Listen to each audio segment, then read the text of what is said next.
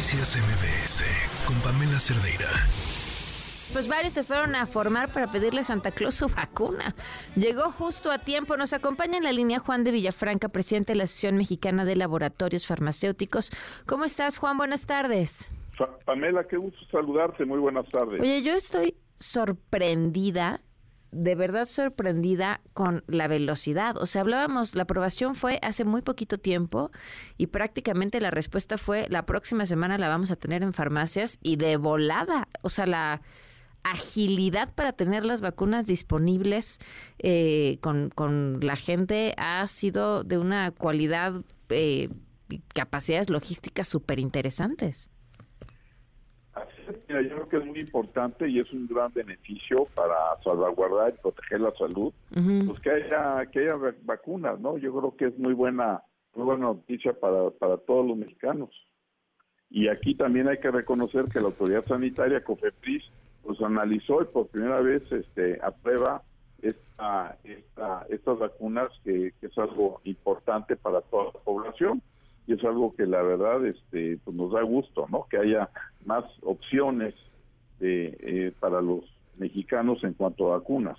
Cómo definen las farmacias el precio pues mira este esto ellos lo, lo, hacen en función de, del precio en el que lo vende la, en este caso son Pfizer y Moderna más sus costos. Entonces aparentemente los precios son razonables. Eh, el presidente habló que no habría control de precios.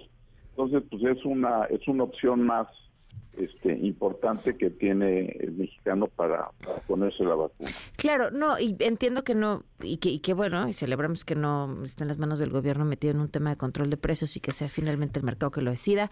Y hay, por lo que he leído hasta ahora, tres distintos precios dependiendo de la cadena de servicios. Pero, pero me, me preguntaba a la hora de que las eh, cadenas de farmacias deciden qué precio es el que le van a poner a una vacuna, hay un precio sugerido por parte de la farmacéutica que lo vemos en todos los medicamentos.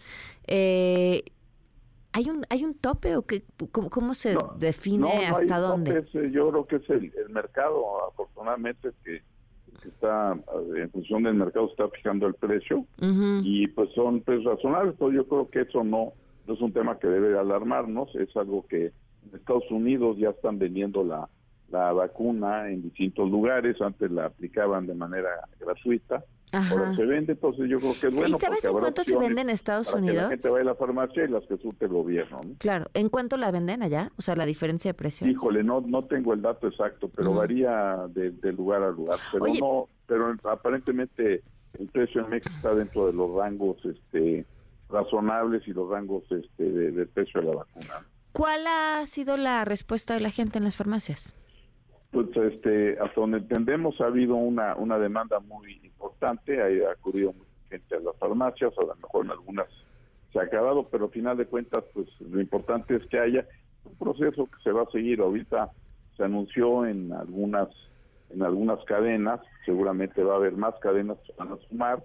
Entonces es un proceso al cual pues, hay que hay que acostumbrarse y qué bueno que esto permita que vayan surtiendo y se puedan abastecer de vacunas para pues, cubrir la demanda que tenga la población.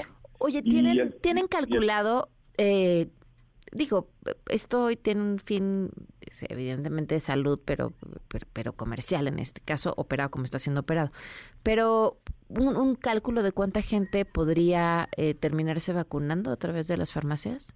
Yo creo que depende, o sea, ahorita todavía no tenemos los datos de, de cuánto es lo que están importando, pero evidentemente ya el hecho de que se surtan en varias este, farmacias pues es una es una buena señal. ¿En todo el país hay ya vacunas? Pues, este, en las cadenas donde se están vendiendo, no se están cubriendo todas las, sucursales del país, que son bastantes puntos de venta.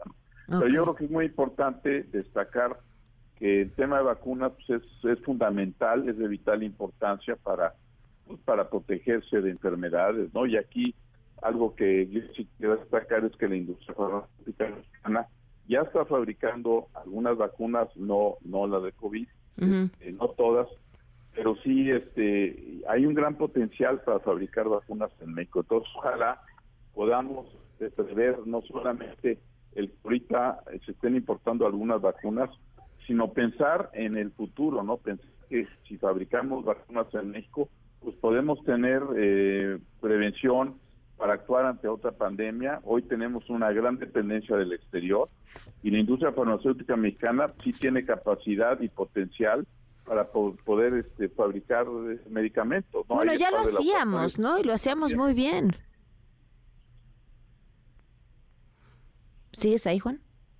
Sí, aquí ah, sigo. Ya lo hacíamos y lo hacíamos muy bien. Pues sí, pero yo creo que hay un potencial para ampliar lo que se está fabricando y abrir nuevas. ¿Hoy qué vacunas se están fabricando en México?